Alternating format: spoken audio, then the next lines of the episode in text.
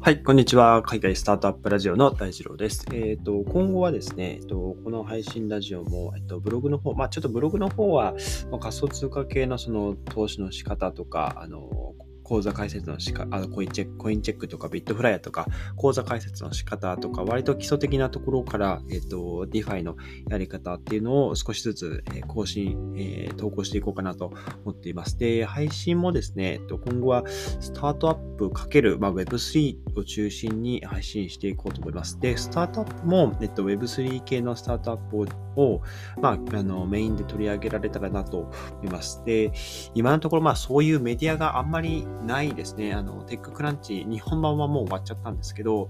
テッククランチ、あの、アメリカ、あの英語版のテッククランチでもそこまで大きく Web3 の企業が取り上げられているわけではなく、まあ、基本的にあれ取り上げられるのも大きなその資金調達をしたタイミングで、まあ、ニュースリリースというかあって、そこで取り上げられるみたいな形なので、うまくこう、ね、まだ隠れたスタートアップっていうのをその見つけることができるかっていうのが、ちょっとあの、不安かなと思うんですけど、あのスタートアップも Web3 ですね、の企業を取り上げていけたらなと思います。はい。で、とはいえですね、えっと、今後もですね、えっと、フードテックとか、まあそういった、えー、あとモビリティ系とか、あとエネルギー系とか、まあそのあたりもですね、取り上げていけたらなと思っています。はい。ということで、今日は、えっと、植物の、あ、植物性の肉を 3D プリントする文字ミーツっていう会社ですね。えっと、まあついに 3D プリントで肉を作る、えーようになってきたかということで、えっと、基本的に、まあ、植物代替肉っていうのは、えー、まあ、前からありましたと、もう3、4年前ぐらいからあったのかな。なんですけど、えっと、この文字ミーツっていうのは、文字ミーツかな。えー、ちょっと読み方は正確にわからないんですけども、えっと、まだシードラウンドなんですよね。えっと、250万ドルですね。250万ドル。えー、3D プリント技術を、まあ、加速させるために、えー、シードの資金調達をする計画なんですね、まだ。アメリカの、えー、メリーランド州にあるボルチモアっていうところを拠点にしているらしくですね、えっと、まあ、既存のですね、えー食感の、えまあ、肉を食べるその食感のですね、改良技術に、まあ、変わるものを開発していると。えー、まあ、すごく優れた、えー、食感を持つ、えー、お肉ですね。まあ、3D プリントっていうくらいなので、まあ、その植物代替肉、まあ、大豆で作った普通の、えっと、ビヨンドミートとか、インポッシブルフーズとか、まあ、そういった企業が作ってる肉と比べて、えー、どうなのかっていう、もう完全に機械でその 3D プリントしながら作るので、本物の肉の食感に、え本物の肉にその近づけるために各社いろんな努力をしているわけですけど、まあ、3D プリントなので、まあ、その既存のえっと、ビヨンドミートとかにも劣るんじゃないかっていう、まあ、懸念が、まあ、やっぱりありますよね。なんですけど、えっと、そこを超えていくぞということで、大量かつ、まあ、低コストで生産していく、えー、ために、今、目下ですね、3D プリントの技術も、えー、磨き上げているという状況ですね。はい。で、えーまあ、今後植物由来の代替肉とか、あとは培養肉が数年のうちにもうあの食品業界に、まあ、革命が来るんじゃないかと、えー、まあ、静かにね、えー、考え、静かにその、市場に浸透しつつあと、まあ、アメリカのあの一部のホールフーズとかウォルマートとか、まあ、そういったスーパーマーケットには、え冷凍の棚に、えー、ビヨンドミートとかがこう陳列されていて、えー、まあ植物性の肉、えー、いわゆる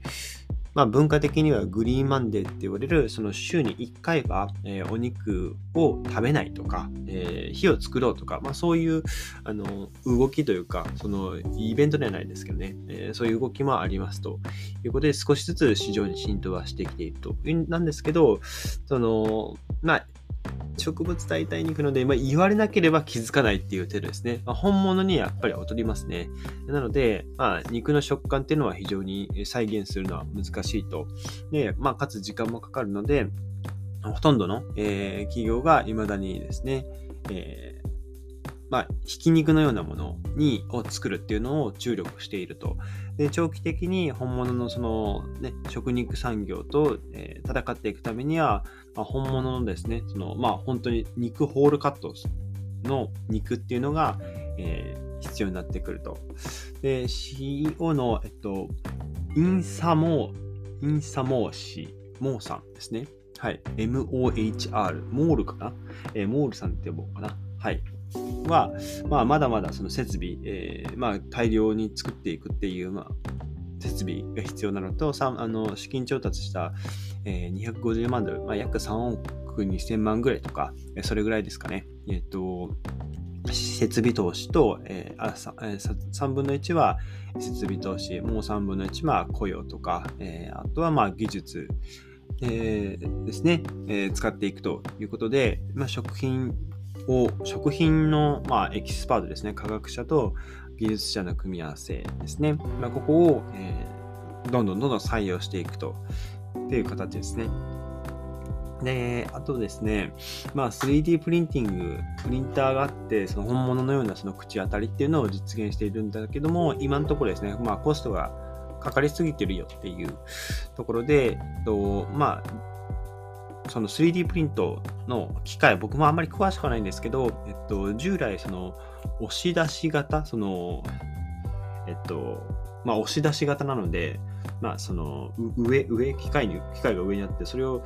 下にこう、ギューッとこうね、押し出していくっていうやり方っていうのがあるらしくて、あとは、あの、なんていうんですかね、あの、こう、機械がどんどんどんどんこう、肉の形に、えっと、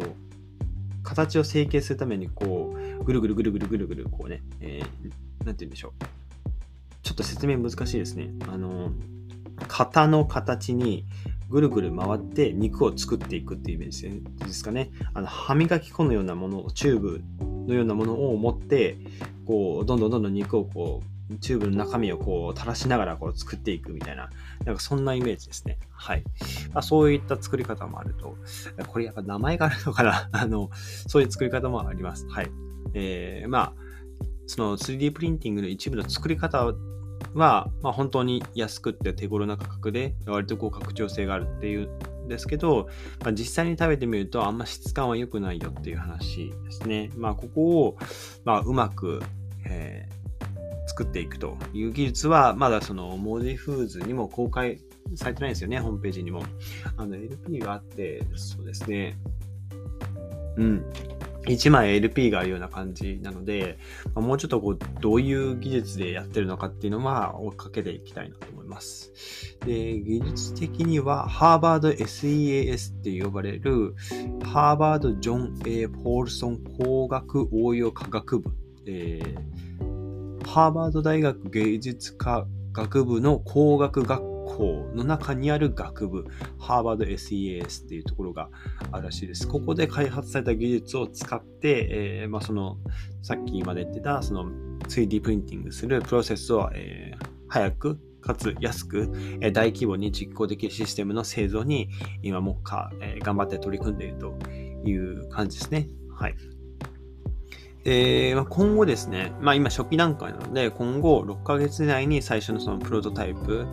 えー、ま、お肉ですね、を開発していくっていう予定ですね。で、その一方で、今後1年半の間に、プリンターの方も市場に、え投入していくっていうのを目指しているそうです。まあ、この文字ミーツが実際に肉を作れるプリンターを提供していくってなると、うん、またちょっとこう、話が変わってくるというか、ゲームチェンジャーになってくるんじゃないかなと思うんですけど、はい、ちょっとこれもまだ情報足りないので、追っかけていこうと思います。はい。で、文字ミーツ。まあ、この会社が作ってるその 3D プリンティングの技術って、まあ、肉をもう丸ごともう真似するというか、模倣するような、設計をされているらしいんですね。えー、まあ、その、この、丸々も真似をしてその作るっていうのが、どういう技術になるのかっていうのはちょっとまあわからないので、実際の食感っていうのも本物に近いものになるのか、その肉の繊維みたいなものですね。たまにその肉、あんまりこう、食感としては良くないですけど、肉って筋があったりするじゃないですか。まあ、そういうものは多分、ないんだろうなとは思うんですけど、あの、どこを食べても食べやすい、え肉になるんじゃないかなとは、え、思うんですけど、あとは脂身の部分とか、まあ、そういったものとか、どれぐらいその本物の肉に近いのか。肉って本当に当たり前ですけど、牛さんの状況によってその脂身のそのつき方とか、えー、変わったりするので、どこまでそれを再現性その再現性があるのかっていうのが結構重要になってくるのかなと思います。はい。まあ、結論、まあ、食べる側が美味しいと思わないと、まあ、まず普及しないっていう話ですね。あとは、まあ、コスト面ですね。製造するコスト面と速さですね。はい。という感じです。はい。久しぶりにフードテックの話しましたね。ということで、まあ、ビヨンドミートとかインポッシブルフーズ、今どうなってるのかな？あんまりさい、あの、結構、もう1年前ぐらいに、えー、初めて取り上げたので、いろいろその、ビヨンドミート、えー、どこだったかな？えっ、ー、と、インポッシブルフーズ、あ、違う違う。えっと、あれですね、あの、卵のえっと、植物性の、えー、大豆を使って卵を作ってる会社、えっと、あ、ジャストか、ジャストエッグですね。思い出しました。あそこが、えっと、グッドミートとか、えっと、あ確か鶏肉ですね。鶏肉を培養して肉を作ってるっていう話で、シンガポールのおのお店で一部もその肉を提供してたりとかしていて、今その既存のあの大手の植物代替肉を作ってる会社が、ま、ちょっとどうなってるのか、新しい製品作ってるのかっていうのも、ちょっともう一回改めてリサーチしてみようかなと思います。はい。ということで今日は植物性の肉を 3D プリントする文字3つですね、紹介してみました。今日のエピソード役に立ったらいいのと思ったらぜひフォローをよろしくお願いします。それでは皆さん素敵な一日をお過ごしください。また明日お会いしましょう。